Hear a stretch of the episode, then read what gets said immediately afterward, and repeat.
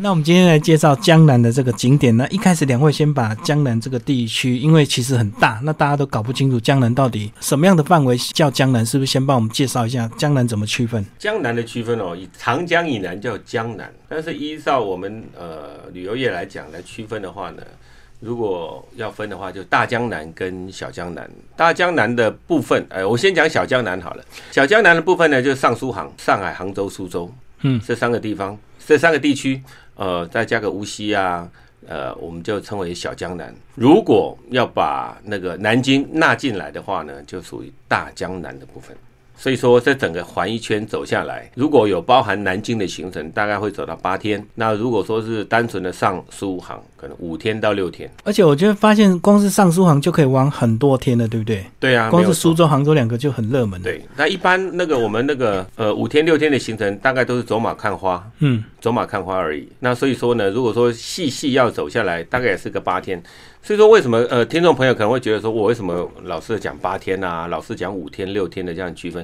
因为航班的关系，一个航程一个航次，它给你八天的行程，那我们可能就会把南京纳进来，南京以南的部分纳进来，说不一定要走南京。那如果说是五天或者六天的行程，啊，我们就大概不会走到南京，那可能就是在上海、杭州、苏州、无锡这几个地方转一转，这样。好，那我们介绍这个江南的景点呢，一般都是先直飞到哪里，从哪边开始玩这样？其实，如果说是要节省团费的话，现在最多的飞法就是从宁波，嗯，宁波进出，或者是宁波进杭州出，宁波进上海出。为什么呢？因为宁波这个很冷门的地方，它的机票便宜，然后距离杭州也近啊，距离像那个海宁皮革城哦，这也算是上述行景点里面的一个小区块。可是因为它皮件呐、一些东西小东西很热门，所以大家也会开始在考虑那个行程里面把它排进去。所以宁波其实是我遇过比较就是算是性价比高的一个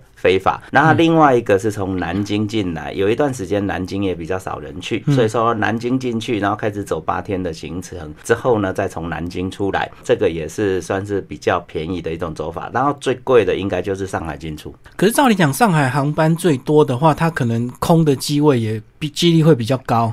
那不会因为竞争的关系，说上海的机票反而比较便宜嘛？可是就我所知，因为我曾经有一段时间也有在忙一些业务的关系，所以说上海跟杭州乍看底下航次多、航班多，应该机位比较需要消耗。可是大家可能没注意到，它也是内陆转飞的一个大站，所以说它其实经常飞上海是转往其他各地，而不是去玩上苏杭这一块的，需求量也很大。所以说，因为需求量大，所以说它的价格是居高不下。所以它只要有办法消化掉，它就自然就不会降价，就对。对对，即使它机位再多，但是还是消化得掉。嗯没错，因为需求取胜。所以便宜的就是宁波进跟南京进，这这两个是比较这个为了机票便宜，所以先到宁波再开始走行程就对。主要是因为它要维持航段的稳定度，所以说它一定要尽量去消耗啊。这两个地方就是需求量没那么大，而且转飞的空间不大。所以就是他为了维持一定的航线，所以他飞机一定要飞，飞机一定要飞，又没有人坐，那最后只好就是被旅行社大量的拿来消化就对了。对，哦低价倾销。然后还有一个点哈、嗯还有一个点，盐城，盐城这个点呢、也是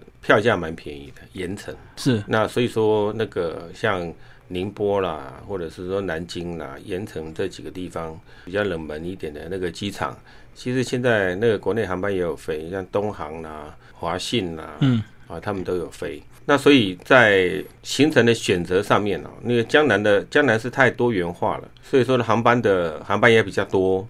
然后呢，在其他的那个旅游景点上，依地域性来讲，依交通性来讲的话，因为南京比较远，南京偏北。那如果说要比较，除非行程有带到南京，除非行程行程呢不是进出点有带到南京，是行程里面，比如南京看其他几个地方啊，中山陵什么的。哎，对对对，但是呃，基本上呃，南京偏冷门的原因是因为它的那个旅游景点，它是属于人文化的东西，嗯，它没有比较值得说去比较考究一点、讲究一点的那个旅游的那个景点，所以说一般南京都是当做那个进出点。那其他的部分呢，像比如像那个宁波啦，或者是说盐城啦，因为它靠近。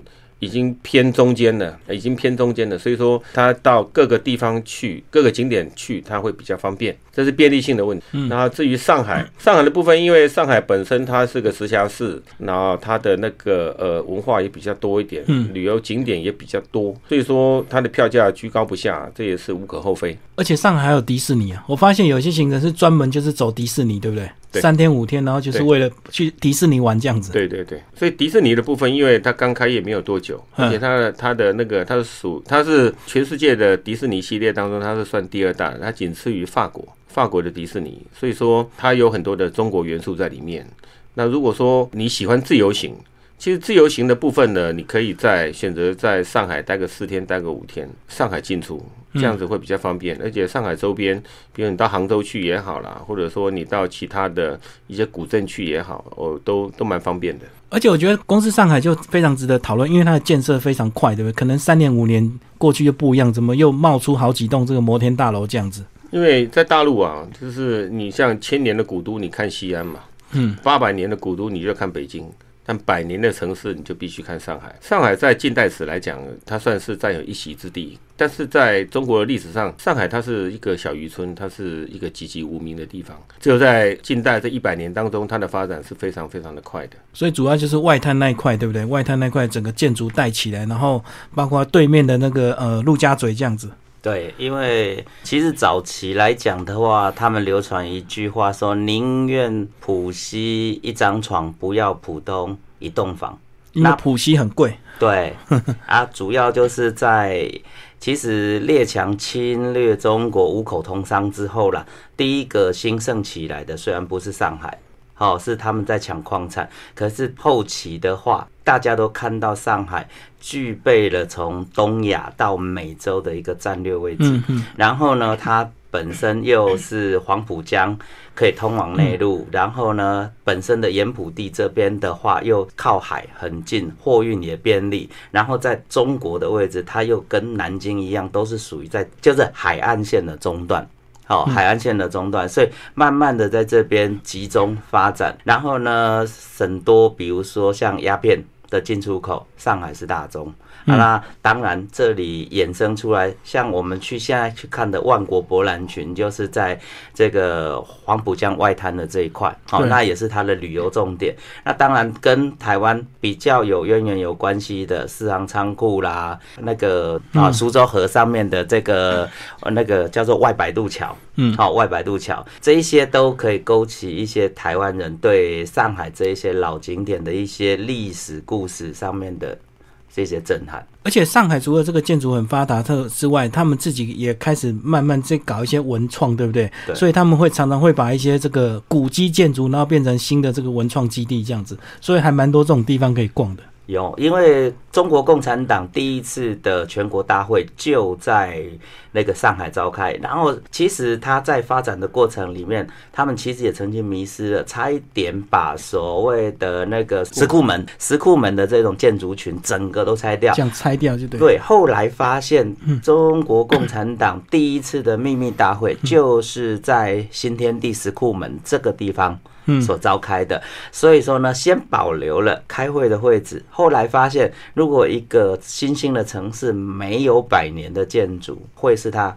整个发展过程当中最空洞空虚的一一块，所以后期在整个新天地石库门这一个建筑群的完整保留，到它现在，它几乎现在是上海消费最贵的地方，一杯啤酒动不动就是一两百块人民币，不是台币。然后杨惠山他有那个烧那个琉璃工坊琉璃工坊，对，那个台湾卖五万块台币，同样的东西到那里卖五万人民币。一样的价钱，可是币值不同就对。对对对对对对。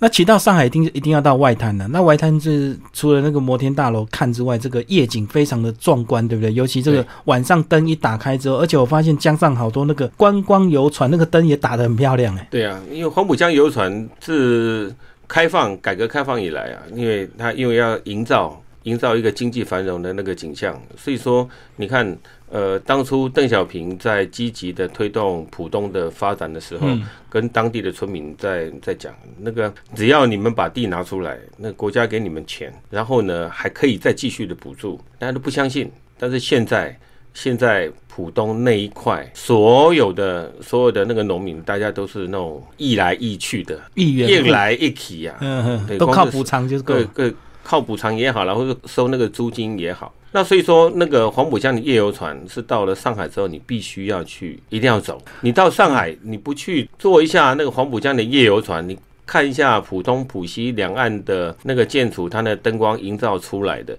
其实白天的上海跟台北市、高雄、台中是没有什么差别的。嗯，但是一到晚上之后，它的那个那个灯光打出来之后，它是非常非常的漂亮。虽然说是人造的，但是你可以感受到人家在观光旅游上面做的非常非常的用心。嗯你像呃，我们在大陆啊，大陆常常在讲那个城市啊特色。比如像雨桂林，桂林一年到头三百六十五天有三分之二的时间在下雨，但是下雨的桂林，你到了那个漓江游船是非常漂亮的。嗯嗯，然后再来雾重庆，重庆的雾也非常的非常的美，非常的神秘。再来夜上海，嗯为什么叫夜上海？周璇唱的那一句，嗯夜上海，夜上海。所以说那种感觉，那种感觉，你到上海，你不去体验一下上海的那个那晚上的那个文化，啊，去看看那个浦西的万国建筑博览群，嗯呃，灯光打开是非常漂亮，而且上海是非常讲究风水的一个地方。每一栋大楼，你站在你你不管你站在浦东看浦西，站在浦西看浦东，每一栋大楼它都有它的风水学，非常非常的奇妙。我觉得去一定要坐船，因为呢，像我上次去的话，因为我们只有在岸边看这个浦东那个地方，所以只有一个角度，那很多大楼就会被盖住。对不对？你永远只看到最外面这一排，那后面的看不到。对可是如果你坐游船的话，你就可以这样子绕一圈，这样子。对，嗯，那种感觉蛮好的。所以说，那个各位听众到了上海，你千万不要错过了，一定要坐上海的夜游船。当然，我们是没有股东的，那所以呢，还是要鼓吹大家，呃，到了上海啊，我去过了啊，我坐了一个日船，去还是要做做看，因为上海一天一个样。所以我们在讲这个团费的话，也是要看看那个团费有没有包这个夜游船，对不对？有些便宜的当然就不会包，那有些贵一点的，他当然就会带你去坐船了。因为这个团费的问题哦，其实也是我们常常在讲的，一分钱一分货。嗯，你说要包这夜游船，那当然那个团费比较贵一点，比较高一点。那但是大家不要忘记了，因为江南地区啊，那在那个各家旅行社来讲的话，它属于兵家必争之地。什么叫兵家必争之地？因为人多啊，大家都会先往那个江南地方跑，所以说那种低价团就很容易产生。嗯，低价团啊，低价团，低到吓死人的团。那高价团也是有很多，但一般我们那个听众朋友在选择的时候，真的是只看那个价格，但是你一定要看清楚内容，有购物的，没有购物的，嗯有没有自费的，这个这是很重要，一定要一定要很仔细的看清楚。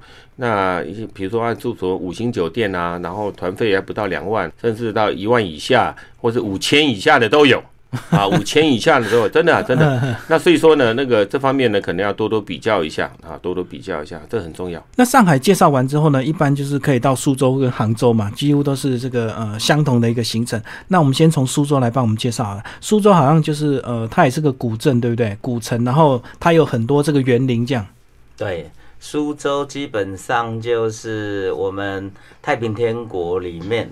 哦，中王府哦，那边就是苏州博物馆，会一口气就看到两个跟一个是跟现代，一个是跟太平天国有关系。那现代的话，就是其实我们台湾有一个著名的女主持人张小燕，小燕姐，她其实是嫁给一位贝先生。嗯，好、那她的公公其实就是一个全世界有名的设计师。苏州博物馆就在这个中王府的旁边。嗯，那它本身呢，这个博物馆是以建筑学为主，所以说呢，它不收门票，可是非常值得去看。看完之后呢，它直接通到隔壁太平天国王府四大天王的中王府，再去看一圈出来，旁边还有它的园林里面呢，有我们张大千的故居，好、那也有一个最多人知道的狮子林，嗯好、狮子林。那它的园林建筑里面，就是说比较特色的就是人家讲透瘦肉，哈、这个很多人听不懂。太湖石对，没错，嗯去就是要看太湖石，然后搭配它这个一下子隐没，一下子又出现的这个园林小径，其实它里面哈，它这个园林够大的时候，我们经常在找游客，因为都走走不见了。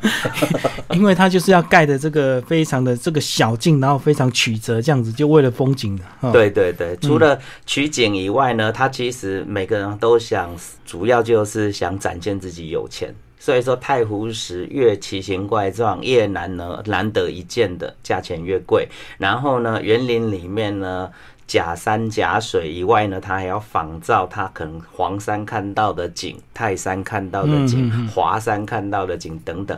那去把它勾勒出他自己家里一进去休闲娱乐的琴棋书画烟酒茶哦，这一些可以玩的这个地方。所以讲到太湖石，它就是真的从太湖捞上来的石头，对不对？对那为什么只有太湖，没有洞庭湖石，没有这个鄱阳湖石？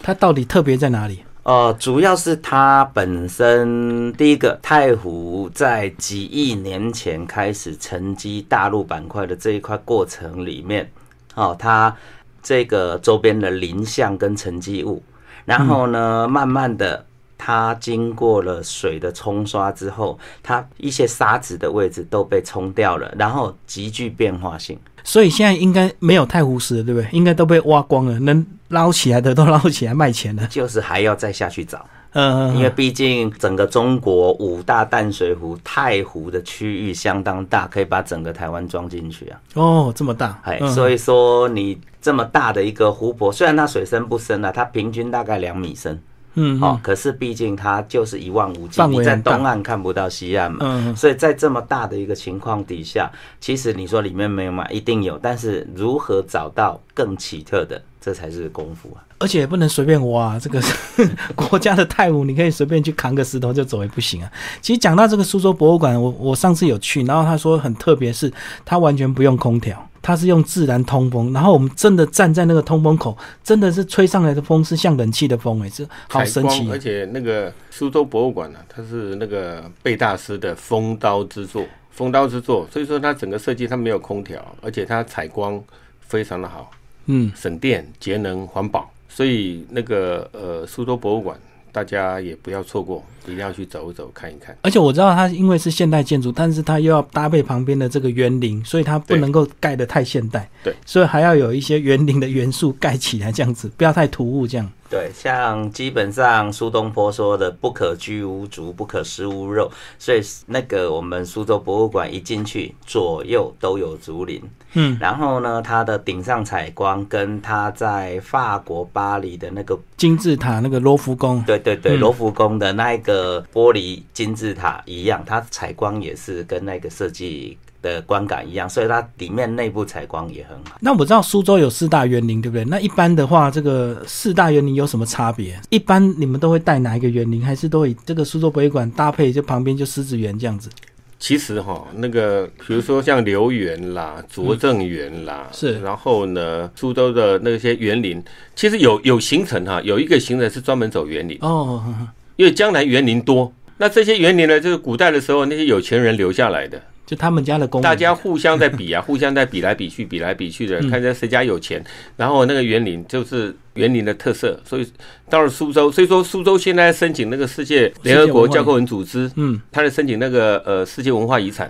是这样，如果申遗通过的话，那个苏州的地位又会再再升高。那因为苏州分新城区跟老城区，它老老城区的那个建筑啊，它不可以超过七层楼。老城区的建筑，可是它在新城区，比如新城区就是那个什么新加坡工业园区啊，那边就是那种新式的大楼啊，高楼林立啊，在金鸡湖旁边，嗯，是这样。你像我们台湾的那个什么。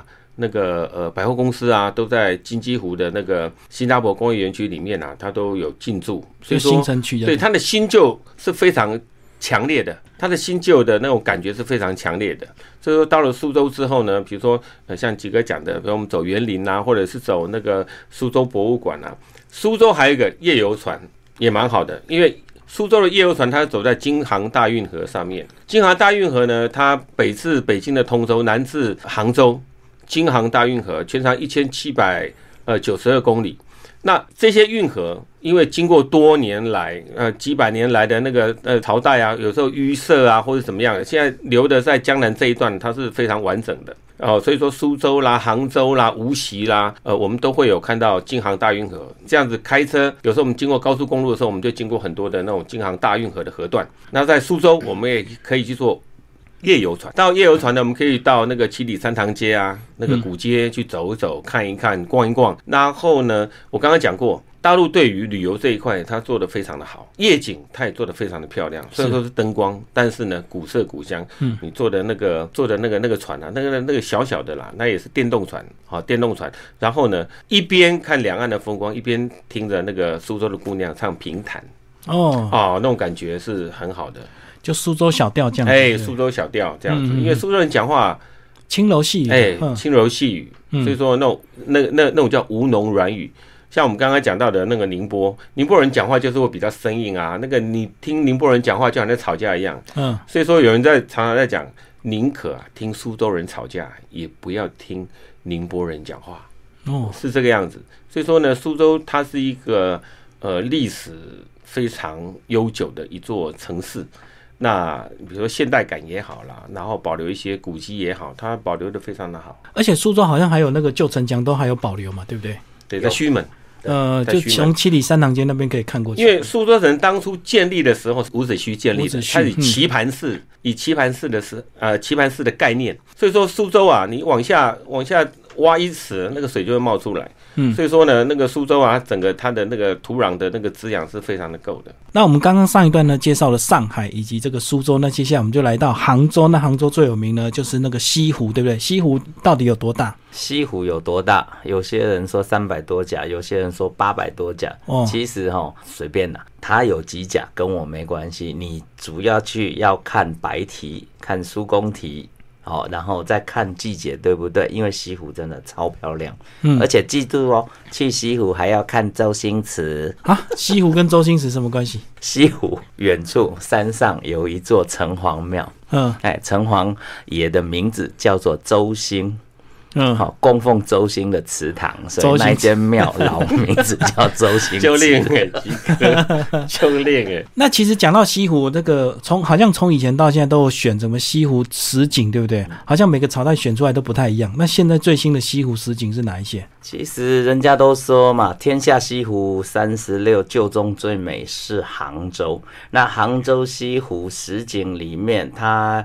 本身花港观鱼哈，然后断桥残雪，嗯，然后那个哦，苏堤春晓，对啊，所以这一些景其实你都要到现场去，而且呢，其实西湖真的要看它实景吗？未必，因为阿吉去江苏那边这十几年来啊，有一次是刚好过年前去的时候，西湖的第一场雪，你要是能看到。告诉你，西湖十景算什么？哇，那个西湖第一场雪超美，然后整个湖水会结冻吗？不会，嗯，但是呃，所有周边的柳树，还有船舶上，就是它的那些画舫上面的屋檐都盖满了第一次下下来的初雪的时候是纯白的，那哇，真的看一次超漂亮的，嗯嗯，一次就够了，然后看了就很想谈恋爱这样，哎，对，所以西湖就会产生很多爱情故事这样，没错。它的四大爱情故事哦，里面其实大家应该都是算是都很熟悉啦，因为台湾人很爱看这些连续剧歌仔戏嘛，哦啊，所以说呃许仙啊、白娘子啊，嗯，白蛇传，对这一些的啊，然后我们这个十八相送，哦，长桥不长，断桥不断，哎，这这个历史典故是。很多其实一句话出来，大家都已经有那个景象跟画面。然后我们梁祝的十八相送嘛，好像这几年他们也开发一个西溪湿地，对不对？然后那边搞了很多这个文创这样子，邀请很多艺术家进驻，然后在那边创作。其实西溪湿地啊，为给杭州增色不少。嗯，真的，因为西溪湿地的那个呃保育工作啊，他做的非常好。但是这几年呢，我是觉得这个西溪湿地啊，那个社会人也太多了。嗯，因为他做的因为比较偏属于商业化，商业化的气息比较浓郁一点，是这样。但是也舒缓了杭州城里面的一些观光旅游景点的一些那个人数稍微分散就哎，对。稍微分散了一些啊、那那个西西湿地那边呢，它有住宿啊，是这个样子。所以，我我觉得西西湿地它是一个很美的地方。那像刚刚我们谈到的那个西湖，西湖春夏秋冬都蛮适合去的。嗯嗯，但是常常在讲啊，日湖不如夜湖，夜湖不如雨湖。雨湖不如雪湖哇啊！刚刚那个杰哥讲到的那个下雪的下雪的西湖啊，西湖两岸是非常非常的漂亮。那西湖来讲，因为之前西湖要收门票，现在呃杭州市政府啊，他好久以前他有那种先见之明，他说不用收门票，因为他说呃西湖是全中国人的西湖，也是全世界的西湖，他不必要说收门票，让大家都能够来。所以说那个各中我们常常谈到的那个中国的四大爱情故事，有几个就发生在西湖，两个，一个许仙白娘子，然后一个是梁祝梁山伯与祝英台。可惜的是，故事故事都是故意编出来的事情。嗯，其实大家都觉得好像非常的开心啊啊！中国这么呃爱情故事非常的浪漫，其实说破了，它一点都不浪漫，它是故意编造出来的。那留个悬念吧，因为在节目上讲出来，可能那个大家都不想去西湖了。但是呢，呃，梁祝的爱情故事可歌可泣，对不对？悲剧啊，对啊，嗯那个许仙跟白娘子啊，那个非常的轰轰烈烈啊。嗯，我们的那个歌仔戏啊，我们的那个电视剧啊，不断的演，不断的播，故事不变啊，那个主角年年在变。就男女主角一直换，哎，对对对对对，你说那个雷峰塔，嗯雷峰塔那个现在已经。现在看到雷峰塔已经是后面才盖起来的，是。呃，那个早先雷峰塔已经倒了好久了，都已经倒了好久了。我知道那个雷峰塔倒好像还是人为因素，大概可以挖那个砖，对不对？对，金砖都有金砖，嗯。对，拿了金砖回家之后呢，能够保平安，就大家你挖一块，我挖一块，所以雷峰塔早就倒了。嗯，那后来现在我们看到雷峰塔是后来才改建的，我还听说是因为那个雷峰塔可以镇住白娘娘，所以那很多人挖回去镇住老婆，老婆太太凶的话，就挖一块砖回去，老婆就会听话这样子。那主要其实是因为红卫兵那个三面红旗的过过程里面哈，大陆比台湾更早女权抬头，嗯，然后女人说话算数，为什么呢？因为女人通常都是她村落里面哈的廖北亚啦，哈，或者是说是告密者啦，是然后她几乎都是直通情报单位，所以在大陆后期的时候，家里面女生其实说话大过男生。嗯哦，然后呢，整个呢，他们除了其实说想镇压住女生也还好啦，主要是他们的医疗不发达。然后他们其实传说很多，包含那个砖块或者是那个夹缝土磨成粉，可以治奇形怪状的病，百病，哎，疑难杂症。嗯然后那个砖块呢，其实有一些是因为他们家里可能就破洞需要补，但是有一些呢，又是相信说，哇，家里的床底下放一块呢，可以镇住外面出来的妖魔鬼怪，嗯各式各样的传说都有。但是偏偏大陆又是以无神论居多，所以因为无神论，所以说你心中的信仰没有地方去。然后呢，早期。呃，老人家对我们讲的话又偷偷的藏在心底，所以觉得可能用这样子来得到自己心里的一个慰藉。对嗯嗯嗯，所以就最后雷峰塔就倒了这样子。对，因为你挖一块，我挖一块嘛，大家都挖一块带回家，嗯是嗯，这样。因为金砖不是金子的金，因为它每一块砖上面它有刻有经文，刻有经文。所以等于有法力的人。哎，对对对对，它可以镇住一些妖魔鬼怪啊，什么东西的。所以说你一块我一块，嗯，那其实，在讲到杭州呢，上杭州有一个地方呢，这个钱江新城那个夜景也超级漂亮，对不对？那个大圆球，金色大圆球这样子。那个金色大圆球，它是一个酒店，它是个洲际酒店。嗯，那钱江新城，因为它靠近钱塘江，钱塘潮每年的八月十五到八月十八，观潮啊，观潮是非常壮观的，是这样子。那那个呃，它算是一个新的一个旅游的景点啊，新的旅游景点，因为开发出来的新的地方，然后那个地方也算是比较算是一个开发区啊，开发区是这样子。所以说钱江新城的那个那边的那个那个夜景啊，其实我觉得哈，除了上海不要比之外。我们不要去跟上海比，但对于其他相较其他，比如说苏州啦，或者是说无锡啦，呃，这几个周边的城市来讲的话，那算是不错的。对啊，这个光是那个呃那两个这个指标性的这个建筑，那个夜景就非常漂亮。对对对对对。嗯，所以晚上应该蛮多人在那边溜达谈恋爱的。哦对，主要就是大家都想开发新的风景，像早期的话有个宋城景区，嗯，哦，因为杭州基本上是宋朝古都的一个所在地，所以刚刚西湖旁边其实看得到岳王庙。哦，岳飞到最后是就是十二道金牌嘛拿回来，所以说他在我们刚刚看夜景的附近还有一个叫做宋城夜秀，那也是当初的一个算是去到杭州都会去参观的一个地方。那其实杭州这个治安也特别的好，对不对？因为这个办了几次这个国际大活动，对。G 二十这样子，所以几乎整个市容都被超级整顿过这样子。杭州虽然说是六朝古都啊，但是我一点都感觉不到哦它是一座古都，因为它已经非常的先进，已经非常的先进了、嗯。那你像呃 G 二十都能够在选择在杭州举办，那整个杭州的市容也好了，世贸也好了，还有杭州每个那个计程车司机啊都要学英文，嗯，因为他们提升的很快，他们真的跑得很快。所以说，呃，杭州来讲的话，呃，其实它作为上海一个后花园来讲，为什么呢？因为高铁的开通，从上海你坐高铁到杭州大概要二十三分钟，所以说有很多人他是住在杭州，居住在杭州，因为呃，杭州的对杭州的那个房价虽然说也是居高不下，但是它最起码比上海的便宜，嗯。所以说很多人他是住在杭州，然后他每天坐高铁去上海上班。嗯，所以说杭州它是属于呃上海的一个那个后花园，所以说杭州附近周边的很多的那个那个景点啊、景区啊，它适合人类居住的地方，它是被评，它是被世界那个那个字啊，它被评为这最适合人类居住的地方，嗯嗯是这样。但是杭州严格来讲的话，它夏天很热，杭州算是个火炉啊。嗯，我曾经有一年待在那个地方，呃，带团去那个地方，杭州四十一度啊。杭州不是有个那个西湖在调节那个西湖调节那个西湖还好，刚刚你那个有问到说吉哥那个什么呃西湖西湖有多大？西湖来，我可能要问一下那个基民，那个西湖大还是日月潭大？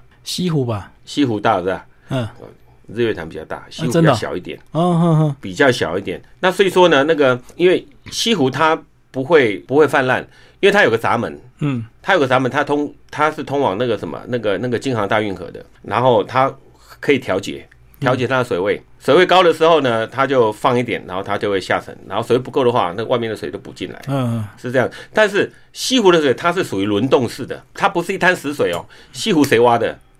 西湖是苏东坡挖的，所以说它不是一滩死水。它是活水，所以它是互相有调节的，都在流动的，都在流动的，嗯是这样。西湖的美食也非常好，东坡肉，东坡肉，这东坡肉是那个我们那个历史上最爱吃的那个大文人，那个苏东坡，苏东坡，嗯苏东坡做的。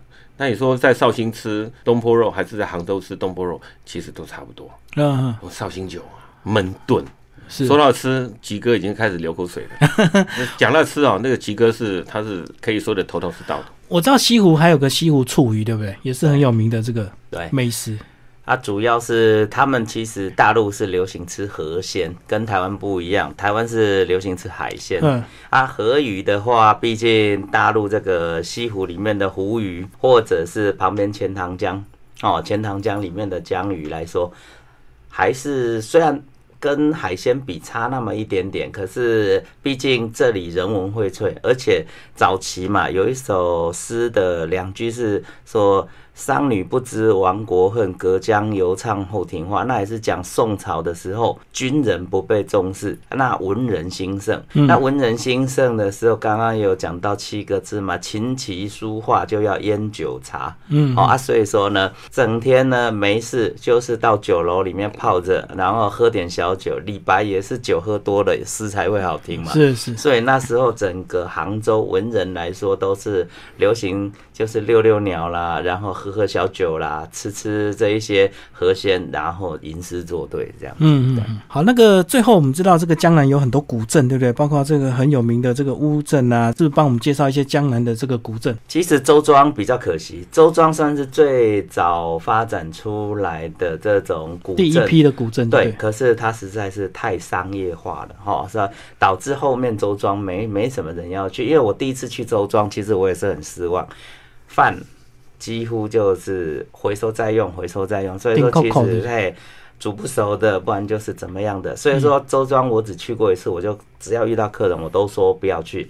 乌镇就还不错，虽然乌镇当然也会有发展经济的这一种，就是商业化的问题，可是乌镇。它就有一个好处，它有一区呢规划成饭店区，有一区呢就规划成所谓的民宿区。然后呢，游船也不会说过度的泛滥，它也不会有拉客的这种问题。你要做，你去做。然后呢，它的夜景弄得很漂亮。晚上在乌镇里面绕一圈，没有连拍照，你不绕个九十分钟，你出不来。因为每个角度都可以让你心里又有另外一个风景出现。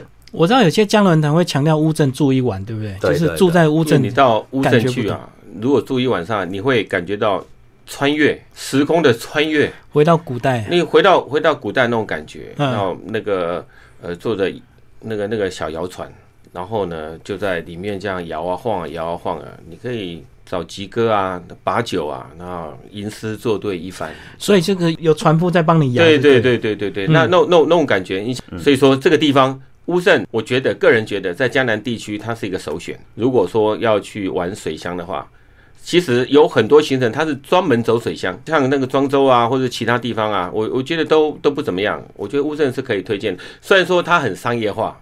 真的，白天它很商业化，但是到夜晚之后，它绝对跟其他的水乡是完全的不同，截然的不同。而且你到了乌镇之后，一定要在那边住一个晚上，你不要白天去那个地方都是人挤人，你没有办法享受到晚上片刻的宁静那种感觉。哦，因为晚上游客散掉了，所以那个才真正有那个古镇的感觉。对对对，因为那那，因为我个人觉得那个感觉是很重要的。既然花了这么多钱了，来一趟了，你何不在那边挑一个有住在乌镇的行程？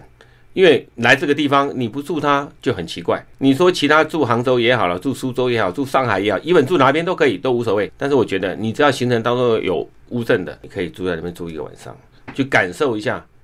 古代，你作为一个古代人，你把时空挪到几百年前，嗯，让自己沉淀，我觉得那种感觉很好。我每次特喜欢去乌镇。那最后呢，这个两两位帮我们来总结这个江南的这个景点好不好？江南是一年四季都可以去，对不对？也不太可能会遇到真的这个下雪结冰这样子嘛。呃，就是会遇到下雪，但是不会结冰。然后呢，呃，讲到江南，我就会建议没去过大陆的人呢，可以第一次就是把它当入门景点。嗯，哦，它在整个三个入门选项，北京、江南跟桂林里面，其实江南的接受度最高，因为它跟台湾的整个过往的生活条件、习惯、饮食。还有你能看到的风景、交通便利性有很大的共通跟重叠的地方，所以我个人会觉得，就是第一次去的首选，也是再度游、深度游的首选。因为它的深度游的话，它不管是在人文古迹，或者是像刚刚有讲的，你要年轻人要娱乐，你去那个迪士尼啊，这个都不是问题。甚至于上海还有赛车场，如果你遇到赛车开赛的季节的话，也可以去观赏那个世界 F1 赛车。哦，整个亚洲区，我如果没记错，就是只有新加坡跟上海。有这个 F1 的赛车场，所以这个入门第一次旅游非常重要，因为以免说你去了之后你去错地方，你就会对这个地方印象很差。所以江南等于是这个很多人如果没去过大陆，这个第一首选。另外就是说，因为江南地区啊，江南地区吃的文化跟台湾的是差不多的，嗯，是差不多的，但有点偏甜，有点偏甜。那所以说呢，到了我我们的台湾人去了江南之后呢接受度会比较高一点。哦，口味比较接近。对对，口味比较接近啊。比如我们之前，我们刚刚的没有提到一个无锡。对，无锡。那无锡，哎，无锡应该要也是应该要去一下，因为一般的行人当中，无锡也会排进去。无锡有太湖啦，尤其到七八月份的时候，阳山的水蜜桃，那这是一级的，那一级的非常好吃。它无锡那边的什么那个呃飓风葡萄，我们的台湾的飓风葡萄引进到那边的话，比我们台湾的那个飓风葡萄还要大一倍。就水土未服。对对对，水土水土呃水土的问题，所以说。呃，江南江南这个地方，我觉得就是像吉哥讲的，你如果说大陆你想要来，你没有来过的话，江南算是你的入门版。嗯，你可以先到呃江南试看看，因为呃毕竟这几个地方，上海、杭州、苏州、无锡这几个地方，它是非常高度发达的地方，而且跟台湾不相上下。那所以说呢，呃，入门版首选就是以江南为主。那我们刚刚提到的南京，就是你希望能够再走远一点，你能够再看多一点，那就往北边，然后一直到南京的部分，一个做走一个大环线，八天，那五天六天你就把它留在上海、杭州、苏州、无锡这几个地方去走一走。那其实一般上海、杭州、苏州、无锡的话，上海的部分，因为很多很多行程他会以那种进出点。嗯，也是进入一呃一进上海之后，马上拉无锡，或者马上拉拉杭州，是这样子。那跟那个宁波啊，其实也是都差不多一样。是，所以整个线这样圈下来环下来的话，还是建议那个杭州、苏州、无锡、上海这几个地方，作为大家各位听众。在中国地区，如果说你还没有去过，或者说你想去中国旅游的话，其实这次大家可以选择的一个入门版。好，谢谢两位为大家介绍江南旅游景点。